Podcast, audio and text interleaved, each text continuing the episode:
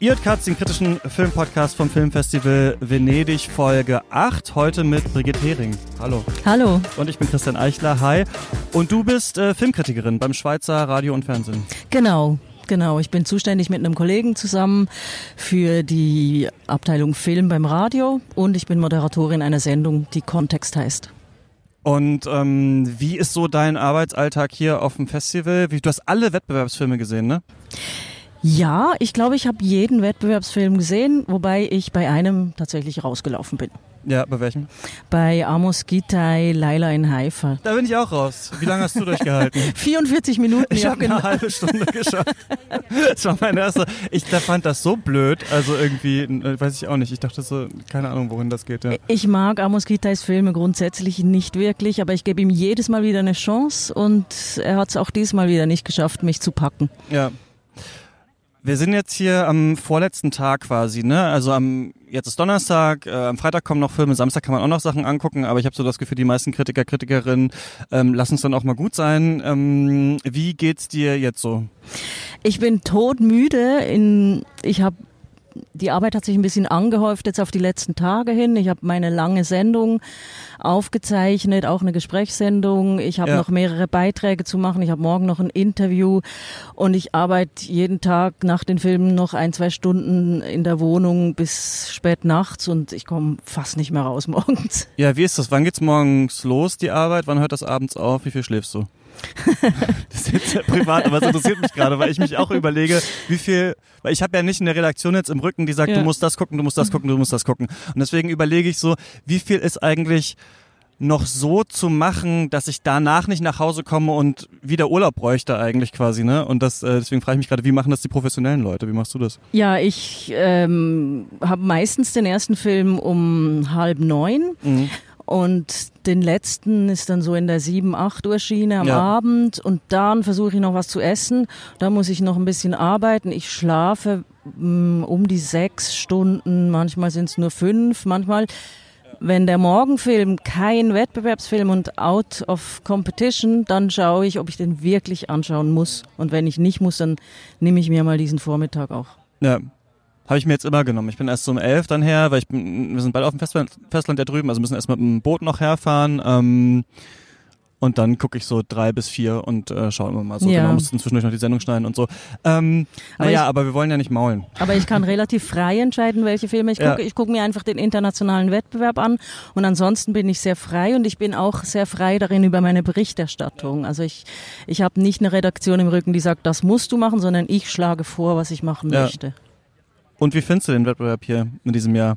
Ich finde den total interessant. Ich, ja. ich, ich war ein bisschen ähm, neugierig, wie die das machen jetzt, wo dieses ganze Blockbuster oder Blockbuster, dieses große amerikanische Kino fehlt. Das war bisher ja immer so eine tolle Mischung aus Unterhaltungskino und Arthouse-Kino zum Entdecken. Dieses Jahr ist es praktisch nur dieses Arthouse-Kino hier, weil das große amerikanische Kino und auch die anderen großen Regisseure kommen fast alle nicht. Ja. Ich fand ihn super spannend. Ich habe sehr wenig gesehen, was ich wirklich nicht toll fand. Ähm, okay. Eben außer Amos Gitai, wo ich echt nicht ausgehalten habe. Ähm, ich finde, es ist ein ganz fein kuratiertes Programm mit einer unglaublichen Themenvielfalt, ähm, einer unglaublich formalen Breite. Also bin sehr überrascht über die Qualität des Wettbewerbs dieses Jahr und, und sehr angetan. Ja, was fandest du am besten?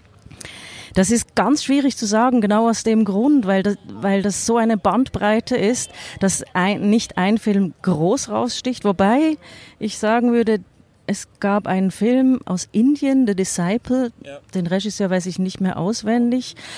Ähm, Schon viel Gutes hier gehört im Podcast, ist ein ganz ich leider nicht gesehen. Typ. Der Film es dreht sich um einen Mann, der aus Nordindien, aus Mumbai kommt und klassische indische Musik macht und er will unbedingt Musiker werden. Er ist bei so einem Guru, der das ja. total toll macht, ein Sänger. Und er hat einfach nicht so viel Talent und er kommt irgendwie nicht vom Fleck und versucht und versucht sein Leben dieser Musik zu widmen und tut das einfach unbeirrt und, und Der Film ist großartig erzählt, er ist großartig gefilmt, er hat eine tolle Bildsprache und ich fand es ganz witzig, weil als dieser Film lief, die laufen ja hier in ganz vielen verschiedenen Sälen zu unterschiedlichen Zeiten. Und in den zwei Tagen, wo dieser Film hier lief, konnte man ganz viele Leute immer wieder singen hören hier auf dem Festival. Ach so, ja? Die haben dann probiert, diesen Gesang nachzumachen. Und das haben wir auch gemacht. Ich mache es jetzt hier nicht. Aber ja. und das hat mir total gefallen. Also das ist den Leuten hängen geblieben. Ein paar haben gesagt, oh Gott, ich konnte die Musik überhaupt nicht aushalten. Ja, manche waren auch hier im Podcast, meinten, furchtbar ja, äh, schlimmster Film äh, des Festivals. Aber interessant, dass du ihn so mochtest. Aber man hört so munkeln, dass das vielleicht ein Löwenkandidat wäre. Okay. Es war witzig, weil wir haben gestern diesen The Maculoso Sisters äh, gesehen, wo er dieses Gianna Nani Nini-Lied ja. Lied kommt. Und dann bin ich mit Ricarda, wir haben das aufgenommen, am Strand, bin ich hier noch hoch. Und dann läuft dieses Lied so ganz laut aus den Lautsprechern. Denkst du, hä, ist das nicht das Lied, über das wir gerade geredet haben? und dann gehen wir so ein Eis holen und kommen wieder zurück und denke ich, hä, spielen sie jetzt nicht nochmal das Lied? Und dann so, ach, hier ist wahrscheinlich gerade die Premiere und dann gucken wir auf den Bildschirm und dann sehen wir natürlich genau. diese ganzen, vor allem diese, weiß ich nicht, 15 Schauspielerinnen, die da in allen Generationen, die gespielt haben, über den Teppich laufen. Und dachte ich so, ah, okay, es war kein ja. Zufall.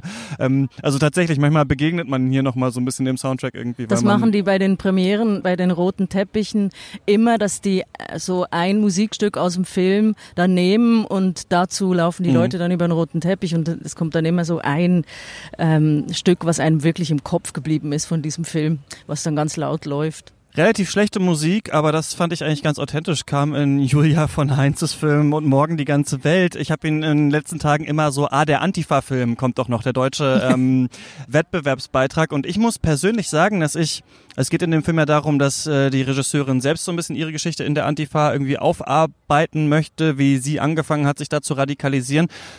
Und ich muss ganz persönlich sagen, ich habe gelächzt jahrelang nach einem guten Antifa-Film oder einem Film, der sich mal tatsächlich mit linken Bewegungen in Deutschland so auseinandersetzt. Und fand am Anfang vieles in dem Film ziemlich gut getroffen. Also ich selbst war jetzt nicht in der Antifa aktiv, aber hatte viele Freunde, die da waren und war selber auf Demos und so weiter. Und ich fand, dass vieles sehr authentisch war. Die sind ja dann, es geht ja um eine junge Jurastudentin, die in so ein besetztes Haus, kulturelles Zentrum kommt. Die versuchen gerade, dass die Stadt das irgendwie anerkennt, dass sie einen Mietvertrag bekommen und so weiter. Aber es gibt auch ein paar radikalere äh, Köpfe da drin und es geht dann darum, so eine AfD-Auftritt eigentlich so ein bisschen zu stören und dann eskaliert das so ein bisschen, weil die Hauptperson ein Handy findet quasi von Nazis, die damit sind und dann so ein bisschen äh, schaffen sie sich in das Handy rein zu hacken, weil das Passwort zufälligerweise 8888 ist und dann finden sie raus, dass es eben so eine Nazi-Veranstaltung gibt und wollen da die Autoreifen zerstechen und dann sagt aber einer, der so ein bisschen der Anführer da ist. Ähm, der heißt ja auch der, Alpha. Ja, den heißt Alpha sogar, das war, äh, fand ich auch ganz witzig so. Aber äh, er sagt dann so, wir wir stechen nicht nur die Reifen auf, sondern wir hauen ihn auch aufs Maul. Und dann geht das immer so ein bisschen weiter. Und ein paar Sachen, wie gesagt, fand ich ganz gut. Ich fand, das war ganz gut getroffen. Die sind in der Fokü, also es gibt ganz viele Sachen, die man so irgendwie kennt.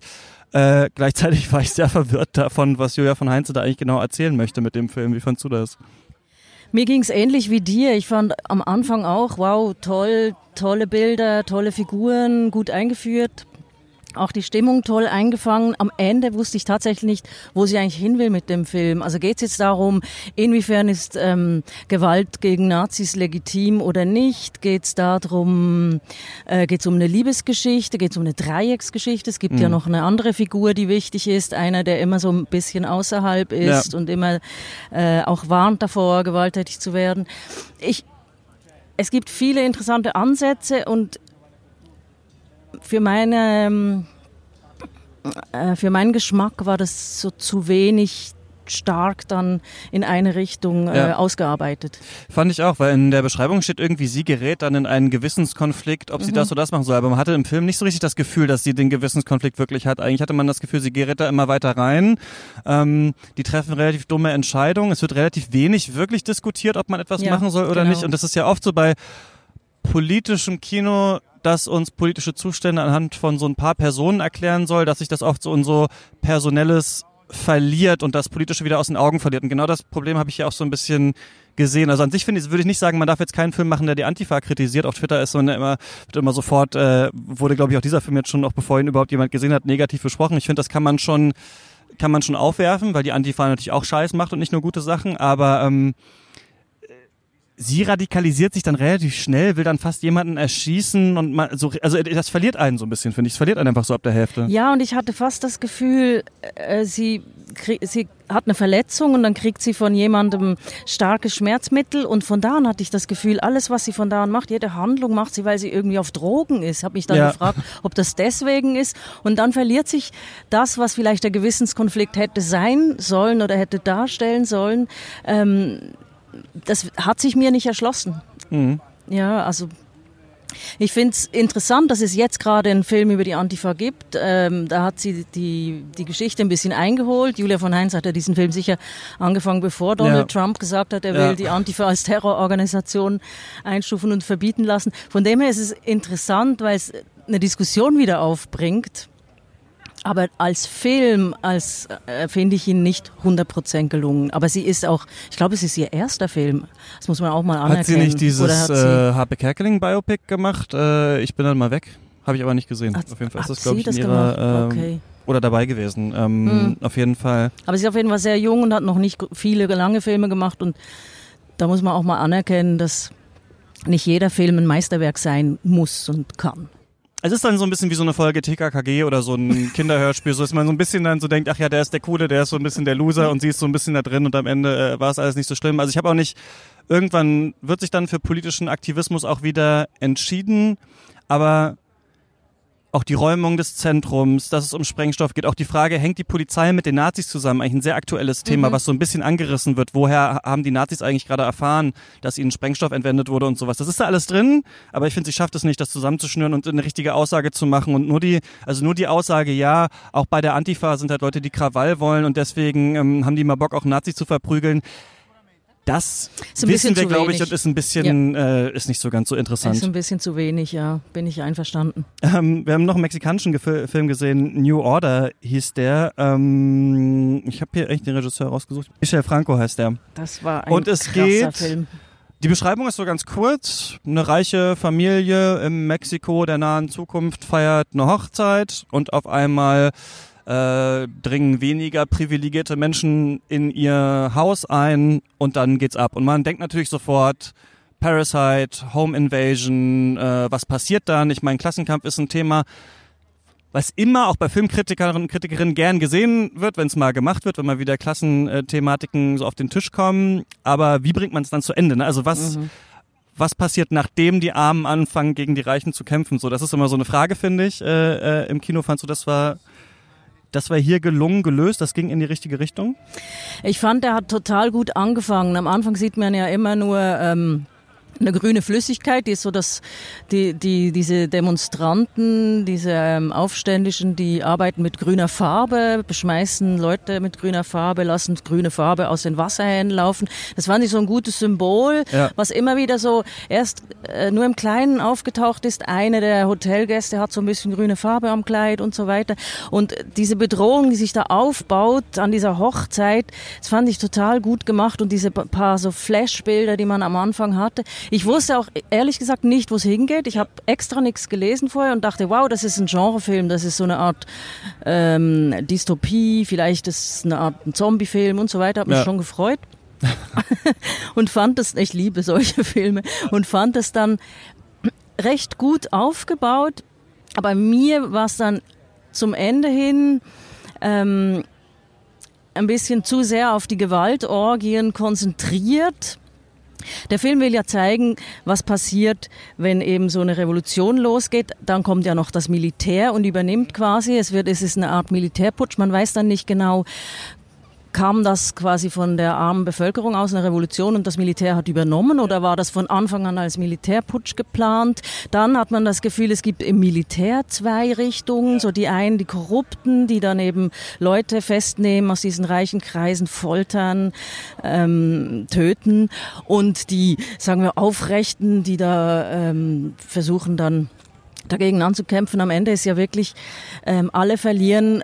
Ähm, die Ordnung, die umgeschmissen werden sollte, wird eigentlich nur zementiert, weil am Ende die Supermächtigen halt immer noch im, im Sattel sitzen. Und die, die wirklich verlieren, das sind die, die mittendrin sind. Das sind die Angestellten, die Hausangestellten, das sind die ja, so der Mittelstand, der untere Mittelstand, der eigentlich versucht, anständig zu leben, das sind die, die dann wirklich ähm, ja, die stehen dann da. Aber irgendwie, dieser Film, ich fand ihn sehr erschreckend. Ich kam raus und war erstmal eine Viertelstunde lang platt. Ja. Ich weiß nicht, wie es dir ging, aber boah, ich habe mich richtig gefreut, als die Credits kamen, weil ich, ich fand ja. den richtig gut eigentlich. Also und gerade weil der so unklar war. Also mhm. ich dachte auch am Anfang, okay, wie machen sie es jetzt? Normalerweise dachte ich, okay, das wird sich wahrscheinlich dann wieder auf irgendeine persönliche Geschichte hinzuspitzen und dann rettet dann doch der Angestellte am Ende dann doch nochmal äh, seinen Chef, weil sie sich so gut kennen oder so. Und dieser Film geht ja dann so immer weiter und man fragt sich in der Mittelteil, was soll hier jetzt genau erzählt werden? Worum mhm. geht's eigentlich?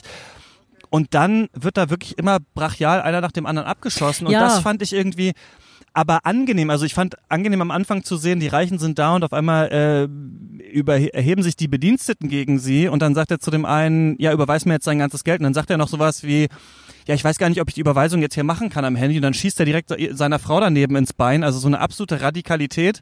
Ja, und er und bringt ja auch der Reihe nach alle Hauptfiguren um. Genau. Ich meine, also das ist eigentlich denen, ein Tabu im Kino.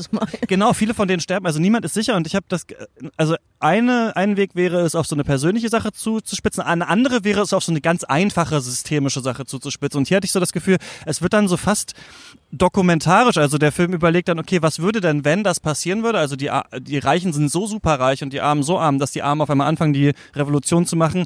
Wie würde das dann weitergehen? Was macht das Militär? Welche Rolle spielen vielleicht Leute, die sich entweder als Militär ausgeben oder eine Extragruppe des Militärs sind? Und welchen Wert haben eigentlich noch die einzelnen Figuren? Was ich ganz geil fand an dem Film war, die nehmen ja dann Geiseln, ne? Also diese das ist eine paramilitärische Gruppe, die nimmt dann reiche Menschen ähm, in Geiselhaft und die werden da gequält, vergewaltigt und so weiter. Und dann wird ein Video an die an die Angehörigen quasi geschickt. Und dann sitzen die irgendwann so und planen das und sagen, nee, wir müssen das noch müssen die noch ein bisschen länger quälen, weil je länger wir die haben, desto mehr sind die wert. Also die Reichen werden auf einmal zu so einem zur Kapitalanlage Gut, genau, zur Kapitalanlage. Und das fand ich eigentlich so ganz clever. Also dass normalerweise ja die Armen die sind die man verheizen kann. Und bei den hm. hier werden dann die Reichen gequält. Also ich fand den so nicht schlecht aber ich kann verstehen viele werden den nicht mögen weil zu unklar zu ähm, gewaltverherrlichend vielleicht, aber ich fand das ganz angenehm. Ja, und mal, ist ja. natürlich ganz klar ein, ein, ein Film über die Verzweiflung, weil in Mexiko, Mexiko ist ein, ein, ein Staat, der fast nicht mehr irgendwie äh, auf die Reihe zu kriegen ist als, als funktionierender Staat. Ja. Und das ist natürlich eine übertriebene Dystopie, aber ich saß im Film und habe manchmal gedacht, wahrscheinlich ist es noch nicht mal so weit weg von dem, was da gerade abgeht. Ich habe mich auch gefragt, ja. Also ähm, ich fand es auch, äh, als wir am Anfang die grüne Farbe sehen und dann manche dieser Sicherheitsleute schon sagen, okay, wir müssen hier sofort raus. Da hat man schon so richtig gedacht, okay, wenn die Polizei und die Sicherheitsleute schon Angst haben. Mhm. Ähm, also den kann ich empfehlen. Wenn man Parasite und sowas mochte, dann ähm, ja. sollte man sich den auf jeden Fall auch mal anschauen. Ähm, ja, sonst, wir haben vielleicht noch so ein paar Minuten. Hast du noch irgendwas Gutes gerade also, gesehen oder was willst du empfehlen? Äh, ja, mein, mein Lieblingsfilm im Wettbewerb das war The World to Come. Das ist einer ja. der beiden amerikanischen, US-amerikanischen Produktionen, weil der einfach so fein und leise ist. Es ist, ja. ähm, spielt in den 1850er oder 60er Jahren ähm, auf so äh, US-amerikanischen Farmen, so einsamen Farmen in so einem hügeligen Waldland. Und da leben, äh, lebt ein Ehepaar, die haben gerade ein Kind verloren, sind sehr traurig und dann zieht ein anderes Ehepaar hin und die beiden Frauen verlieben sich ineinander.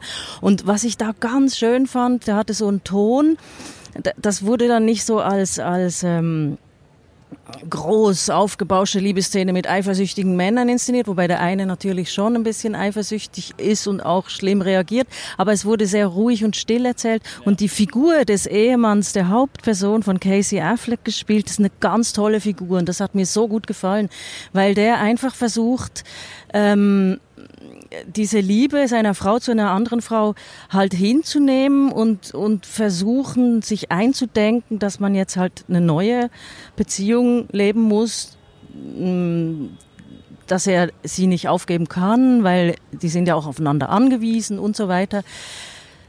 Ein ganz feiner Film, der auch, der auch nicht mit großen Tönen auftrumpft und gerade deswegen mir so haften geblieben ist. Er hat mich sehr erinnert an äh, Portrait de la jeune fille en feu haben wir auch schon hier sehr gelobt, ja, ja voll. Aber, aber, es ist auch nochmal anders, ne? Es ist jetzt ja. nicht Porträt einer jungen Frau und haben Teil 2 oder sowas, Nein, also gerade durch diese Tagebucheinträge, gerade durch die Sprache, also die hat mich unheimlich begeistert in dem Film. Ähm, ja. Ich fand den richtig fein und ich hoffe, der geht nicht runter, weil er so, so still und ruhig war. Nee, ich glaube, der hat einen Eindruck gemacht. Also eigentlich äh, hier war niemand, hier war bisher niemand zu Gast, äh, der ihn nicht mochte. Alles klar. Dann ähm, vielen Dank, Brigitte, dass wir kurz hier reden konnten. Ja, hat Spaß gemacht. Danke auch. Und äh, gerne mal wieder irgendwann und dir noch einen schönen letzten Tag hier in Venedig. Das wünsche ich dir auch. Tschüss.